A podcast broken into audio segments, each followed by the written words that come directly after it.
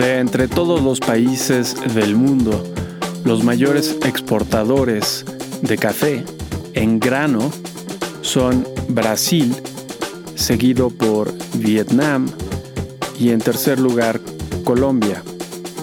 Y los mayores importadores son los Estados Unidos, seguido por Alemania y en tercer lugar Italia solo la mitad de las 1.550 agencias de la automotriz Ford en los Estados Unidos se interesó en vender automóviles eléctricos para el año entrante. Hoy es el domingo 24 de diciembre del 2023 y este es el volumen 4, número 46 del semanario El inversionista.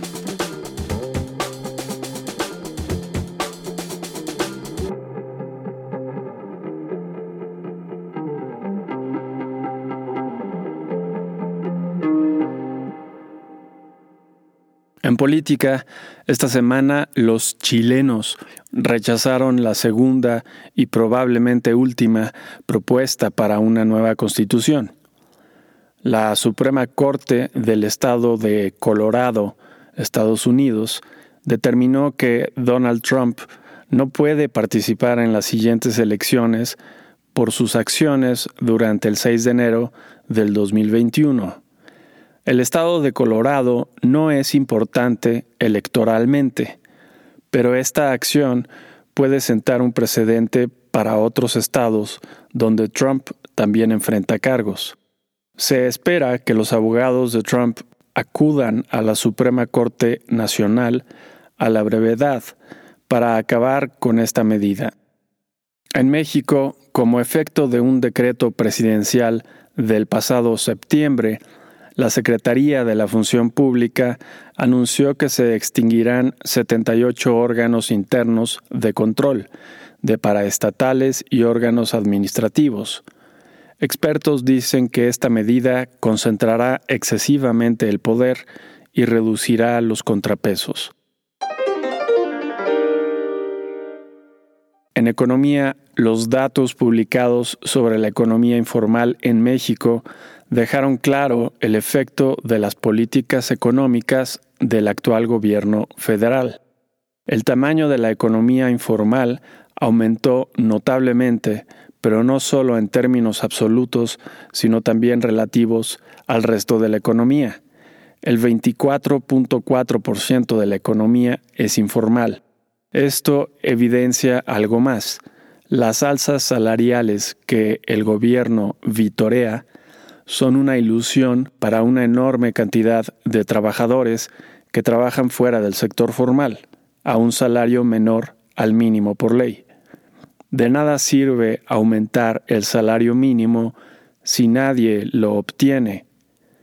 Aproximadamente el 58% de los hogares estadounidenses tiene inversiones en la bolsa, de acuerdo con una encuesta de la Reserva Federal.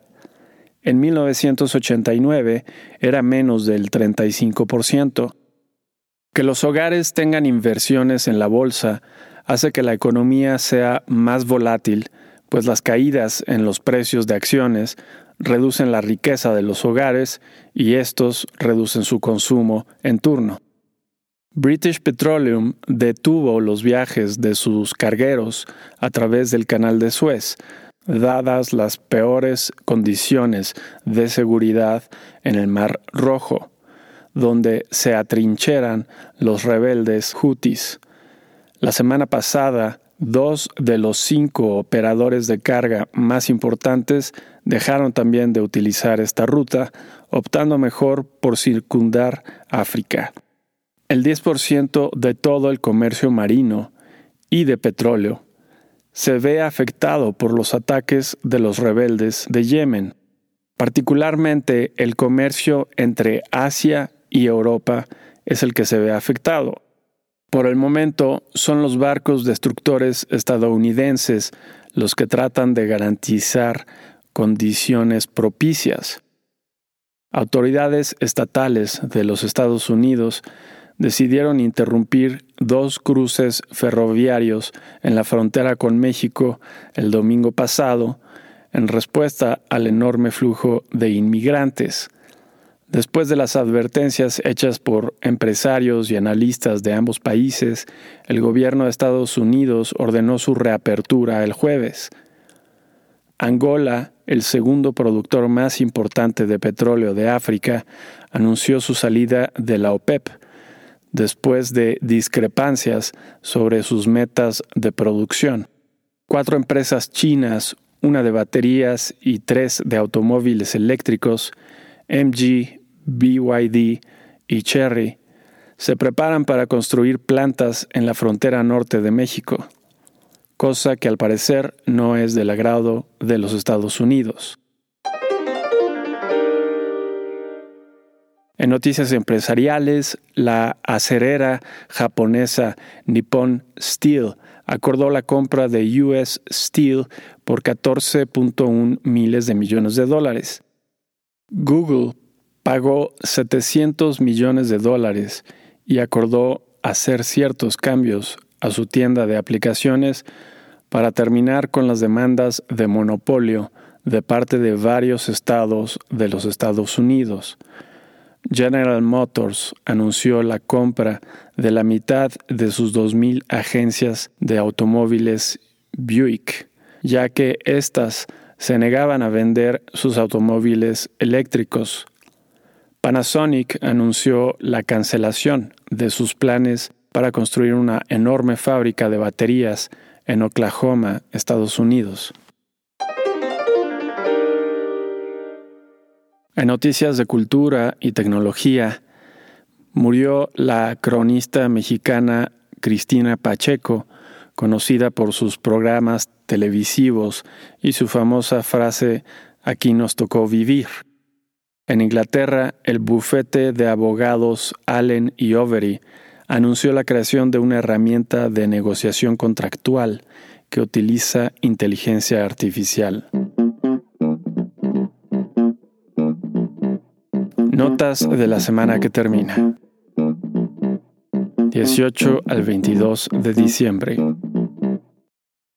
En Estados Unidos, los permisos de construcción y los comienzos de construcción para el mes de noviembre disminuyeron 2.5% y aumentaron 14.8% respectivamente. La confianza del consumidor al mes de diciembre mostró un aumento de 101 a 110.7 puntos. Las ventas de casas existentes al mes de noviembre aumentaron 0.8%, el dato definitivo del crecimiento de la economía durante el tercer trimestre del año fue un crecimiento de 4.9% anualizado. Las solicitudes de seguro de desempleo de la semana permanecieron prácticamente sin cambio.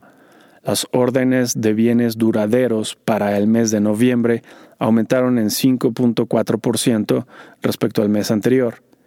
El ingreso y gasto personal para el mes de noviembre aumentaron en 0.4 y 0.2% respectivamente. Finalmente, el índice de precios favorito de la Reserva Federal para el mes de noviembre mostró una inflación anual de 2.6%.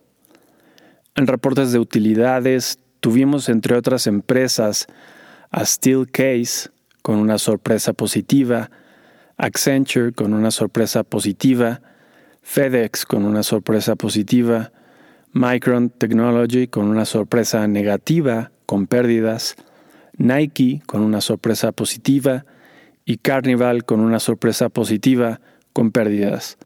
El 63% de las 27 sorpresas fueron positivas, una buena semana en reportes de utilidades.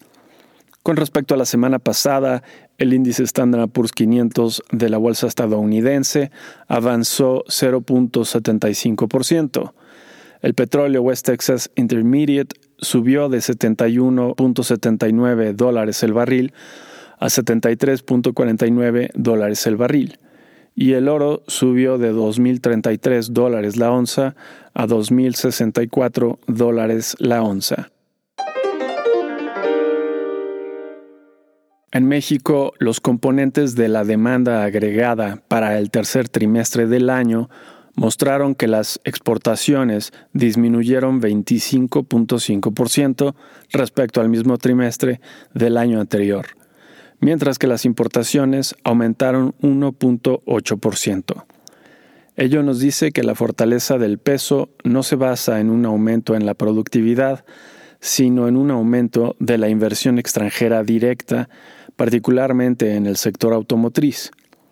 Efectivamente, la inversión aumentó 25.5% con respecto al mismo trimestre del año anterior. La inspección del reporte revela que el comercio internacional se redujo entre el tercer trimestre del año anterior y el tercer trimestre de este, pues la suma de las exportaciones e importaciones disminuyó. Las ventas minoristas para el mes de octubre mostraron un aumento de 0.8% respecto al mes anterior.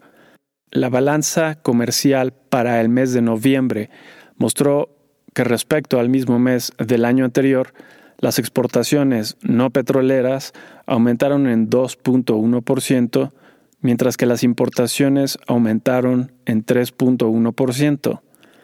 Finalmente, el indicador global de la actividad económica para el mes de octubre mostró una disminución de 0.1% respecto al mes previo.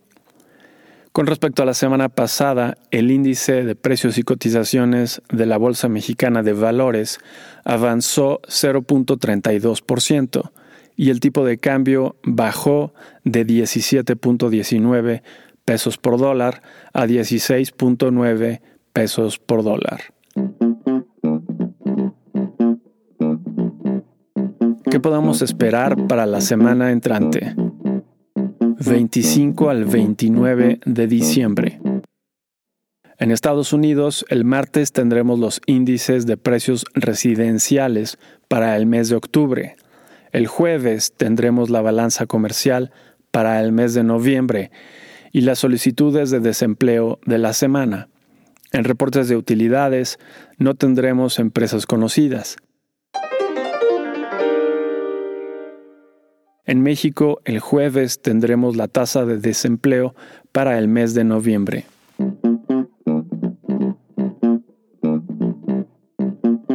Tips. Como hemos visto en las pasadas semanas, las mayores utilidades empresariales en los Estados Unidos se han traducido en alzas en la bolsa de dicho país. El bajo tipo de cambio de esta semana es una excelente oportunidad para comprar dólares e invertir en ello.